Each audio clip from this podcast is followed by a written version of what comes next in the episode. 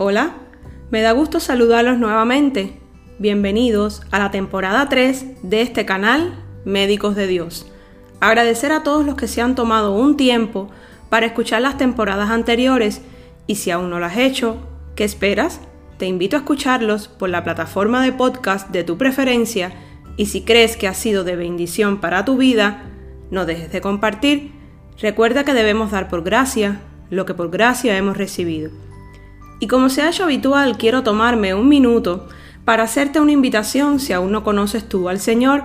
Quiero que hagamos juntos esta lectura de una porción de la Biblia que se encuentra en Romanos 10, 9 y dice así, que si confesares con tu boca que Jesús es el Señor y creyeres en tu corazón que Dios le levantó de los muertos, serás salvo. Dios es de todos, para todos los que quieran aceptarlo y seguirlo desde un corazón arrepentido y humillado, aprendiendo a cuidar el templo del Espíritu Santo, parte importante de la sanidad espiritual. Hoy comenzamos una nueva temporada juntos de la mano de nuestro Señor. Dedicaremos estos capítulos a platicar de la importancia de cuidar nuestro cuerpo como parte importante de la sanidad física para alcanzar la sanidad espiritual. Transmitiré mis experiencias y conocimientos médicos para comprender de una forma sencilla y didáctica cómo cuidar el cuerpo y la mente para acercarnos más a la imagen del varón perfecto, que es el Hijo de Dios, Jesús mismo. Primera de Corintios 3, 16, 17. ¿No saben que ustedes son templo de Dios y que el Espíritu de Dios habita en ustedes? Si alguno destruye el templo de Dios, él mismo será destruido por Dios porque el templo de Dios es sagrado y ustedes son ese templo. Primera de Corintios 6, 19, 20. ¿Acaso no saben que su cuerpo es templo del Espíritu Santo? Quien está en ustedes y al que han recibido de parte de Dios, ustedes no son sus propios dueños, fueron comprados por un precio, por tanto honren con su cuerpo a Dios. Quise comenzar con estos dos versos escritos por el apóstol Pablo en la carta a los Corintios capítulo 3 y 6 respectivamente, para tener una idea más precisa de qué significa nuestro cuerpo para Dios y el verdadero significado que debemos darle nosotros. El cuerpo es creado por Dios, mortal, con necesidades físicas, débil y sujeto a tentación. No obstante, no carece de importancia. En él, la persona vive fuera del yo de la existencia humana, relacionándose con Dios y con los demás seres humanos. El cuerpo es el lugar de la adoración adecuada, dice Romanos 12.1. Por lo tanto, hermanos, tomando en cuenta la misericordia de Dios, les ruego que cada uno de ustedes en adoración espiritual ofrezca su cuerpo como sacrificio vivo, santo y agradable a Dios. El templo del Espíritu Santo ya lo vimos anteriormente, desde la palabra, en consecuencia debe ser disciplinado. Primera de Corintios 9:27, más bien golpeo mi cuerpo y lo domino, no sea que después de haber predicado a otros yo mismo quede descalificado. A veces decimos, es mi cuerpo, puedo hacer con él lo que yo quiera, y esto es un pensamiento errado, porque lo que hoy no hagamos por nuestra integridad física y mental repercutirá en el futuro. Debemos amarnos por dentro y fuera, aceptar nuestra condición y si algo está mal, tratar de mejorarlo para alcanzar bienestar y mejorar nuestra calidad de vida. En los versos anteriores vemos que Pablo comparó el cuerpo con un templo y veamos por qué lo hizo. El primer templo que se construyó al Señor fue edificado por el rey Salomón, hijo de David, en el año 957 a.C. Porque antes el pueblo israelí, como era nómada, no tenía un lugar fijo donde adorar y alabar al Señor y no fue hasta ese entonces el recinto considerado era un lugar santo, sagrado. El templo que construyó Salomón fue magnífico. Muchas partes de este estaban recubiertas de oro puro, incluyendo el altar y el santuario. Si quieren conocer más detalles de su construcción, los invito a leer Primera de Reyes capítulo 6. Nuestros cuerpos, los cuales son el templo del Espíritu Santo, son muy especiales también. Cualquier cosa que contenga la presencia de Dios es considerado santo. El cuerpo que recibe el don del Espíritu Santo es especial para Dios y refleja su naturaleza. Tenemos la libertad de escoger cómo vamos a cuidar este cuerpo precioso diseñado amorosamente por el Creador. Él espera que nosotros lo cuidemos y lo usemos de una manera adecuada.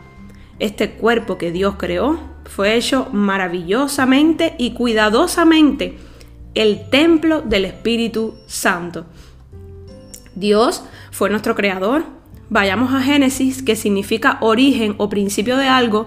En el capítulo número 1 se narra cómo Dios fue creando todo en la tierra. Y quiero referirme a la creación del hombre. Está en Génesis capítulo 1, verso del 27 al 28. Y cito textualmente. Y Dios creó al ser humano a su imagen. Lo crió, lo creó a imagen de Dios. Hombre y mujer los creó. Y los bendijo con estas palabras, sean fructíferos y multiplíquense, llenen la tierra y sométanla, dominen a los peces del mar y a las aves del cielo, y a todos los reptiles que se arrastran por el suelo. Más adelante en Génesis capítulo 2, verso 7 dice, y Dios el Señor formó al hombre del polvo de la tierra y sopló en su nariz hálito de vida, y el hombre se convirtió en un ser viviente. Tener la imagen o semejanza de Dios significa, en términos simples, que fuimos hechos para parecernos a Dios.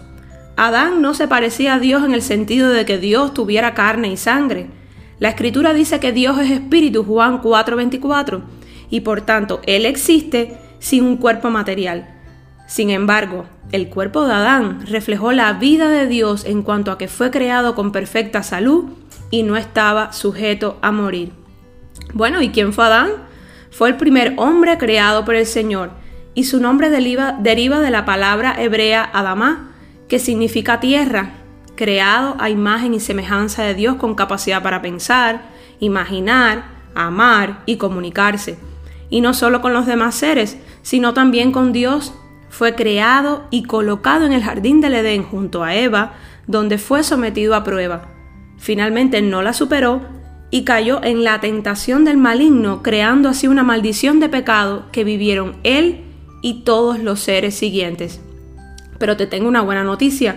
Vayamos a Romanos 5:12. Aquí Pablo nos deja claro que el pecado entró al mundo por Adán, pero el perdón y la gracia entró al mundo por Jesucristo. Y dice el verso 15 de Romanos 5, refiriéndose al pecado de Adán.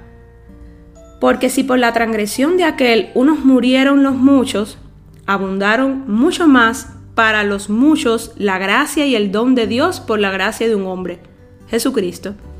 Concluye Pablo en el verso 21, para que, así como el pecado reinó para la muerte, así también la gracia reine por la justicia para vida eterna mediante Jesucristo Señor nuestro. Entonces creo importante definir qué es pecado y por qué nos aleja de Dios. La definición la tenemos hoy desde el diccionario bíblico Holman y leo textualmente. Pecado. Acciones con lo que los seres humanos se rebelan contra Dios, dejan de cumplir el propósito divino para sus vidas y ceden ante el poder del mal. Pecado como rebelión una de las afirmaciones centrales de toda la Biblia es el alejamiento de Dios por parte del hombre. La causa de este alejamiento es el pecado, la raíz de todos los problemas de la humanidad. La rebelión fue la raíz del problema de Adán y Eva que vimos anteriormente. Es importante señalar que el pecado es universal. Todos pecamos. El enemigo introdujo el pecado cuando engañó a Eva. El origen del pecado está en la naturaleza rebelde de la humanidad. Desde que Adán y Eva se rebelaron contra el claro mandato de Dios, el pecado infestó a la humanidad como una terrible malignidad. Si leemos Salmo 51.5, dice, Yo sé que soy malo de nacimiento, pecador me concibió mi madre. Podemos interpretar que la naturaleza pecaminosa se hereda o puede ser una elección humana también en Romanos 5.12 dice así, por medio de un solo hombre, el pecado entró en el mundo y por medio del pecado entró la muerte. Fue así como la muerte pasó a toda la humanidad, porque todos pecaron. Entonces podemos llegar a la conclusión de que por una parte la humanidad se hereda la naturaleza pecaminosa y por otra cada persona es ciertamente responsable de elegir pecar. Entonces, si fuimos creados por el Señor, a su imagen nos creó, sopló aliento de vida, nos otorgó una identidad, nos creó con propósito, somos carne y espíritu, somos morada o templo de su Espíritu Santo. el templo, lugar santo y consagrado al Señor, hoy te pregunto, ¿estamos cuidando nuestro cuerpo, morada del Espíritu de Dios? ¿Amas, cuidas y respetas tu cuerpo? ¿Sabes tú que el no cuidar nuestro cuerpo es pecado también? Quiero invitarte a ti que me escuchas a que juntos podamos aprender a cuidar a nuestro cuerpo. Esta nueva temporada arranca ahora. Ama tu cuerpo, aprende a cuidarlo, aprende a respetarlo. Es creación de Dios y morada de su Santo Espíritu. Será hasta el próximo capítulo. Bendiciones de lo alto.